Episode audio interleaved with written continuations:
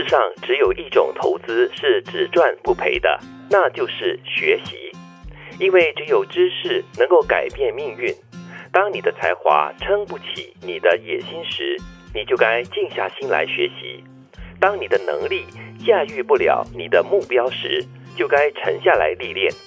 从来没有人因学习而倾家荡产，但一定有人因不学习而一贫如洗。从来没有人因学习而越来越穷，但一定有人因学习而家财万贯。学习只是付出一时的代价，不学习将付出一生的代价。我最喜欢最后一句哈。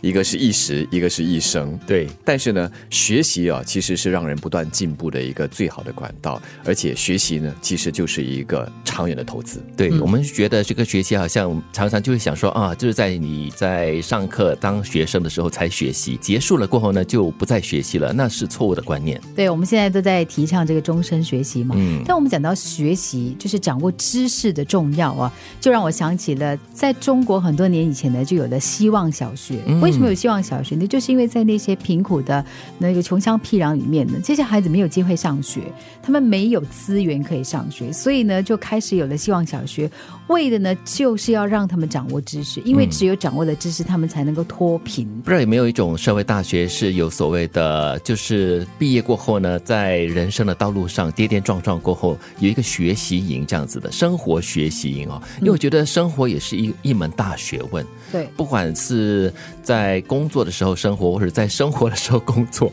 都是可以从中学到一些东西吧。可能他们有一个规范的学院，但是我们在生活当中跟不同的人的交流，呃，你可能从阅读当中看到不同人他的人生的一些学习，你可以从中得到一些些的那个指引的。对，学习的方式管道很多，包括了阅读，不是有那么一句话吗？如果三天不读书的话，就面目可憎啊，面目可憎。所以学习也是一种学习，也不单只是就。就是坐在这个呃课室里面学习，他也可以是在生活中学习，可以是自己很主动的去接触，再不然的话，观察别人，看别人的经验，和别人聊天，这也是一种学习。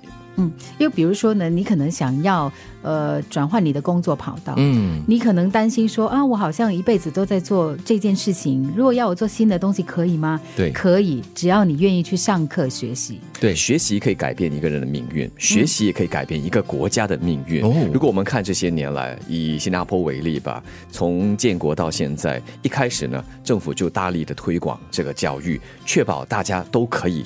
有所学习，那么就可以提升水平。当大家有这个能力、有这个知识了之后呢，整个国家就可以往前迈进，就可以有更好的发展。那么现在我们也看到终身学习嘛，不单只是个人了，讲的是企业。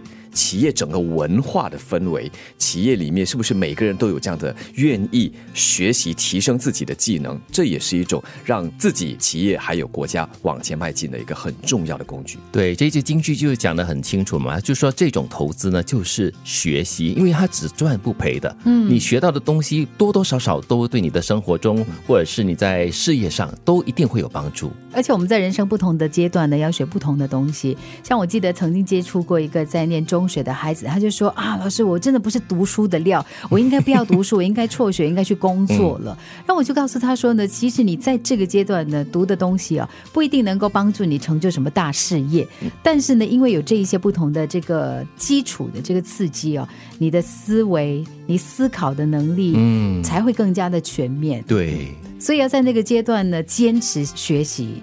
其实，在我生活中啊，也喜见不少的朋友，像我这个年龄层，四十多岁，又或者是呃已经退休的老人家，六十多岁、七十多岁，他们都在学习。是，那么可能还转换跑道，像四十多、五十岁的人，这样的种精神哈，真的是可嘉。因为你要放下你之前所累积的所有，那重新再来，从一个学徒，从个新人开始。单单，这个勇气就值得我们鼓励。我觉得放下身段是最重要的，不不容易。做到，但是呢，做得到的话呢，你会得到很多。因为你去学一样新的东西呢，你必须要把自己呢，就是降到呃零的那个位置，因为你要去跟可能比你年轻的人学习。我的翻译班就有一位呃大哥，应该叫大叔吧，他七十几岁来上课。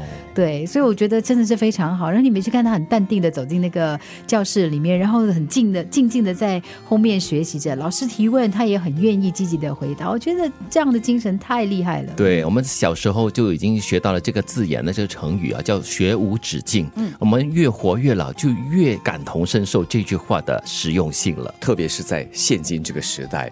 改变太快，进步太多了，所以不学习的话呢，你只有往后退这样的一个命运了。不学习的话，就没有办法与时并进了。继续加油哦！世上只有一种投资是只赚不赔的，那就是学习。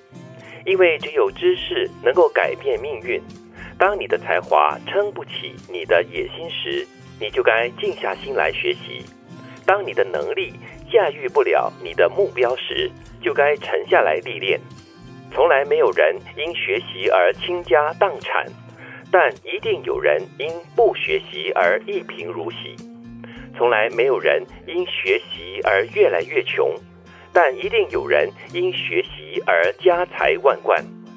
学习只是付出一时的代价，不学习将付出一生的代价。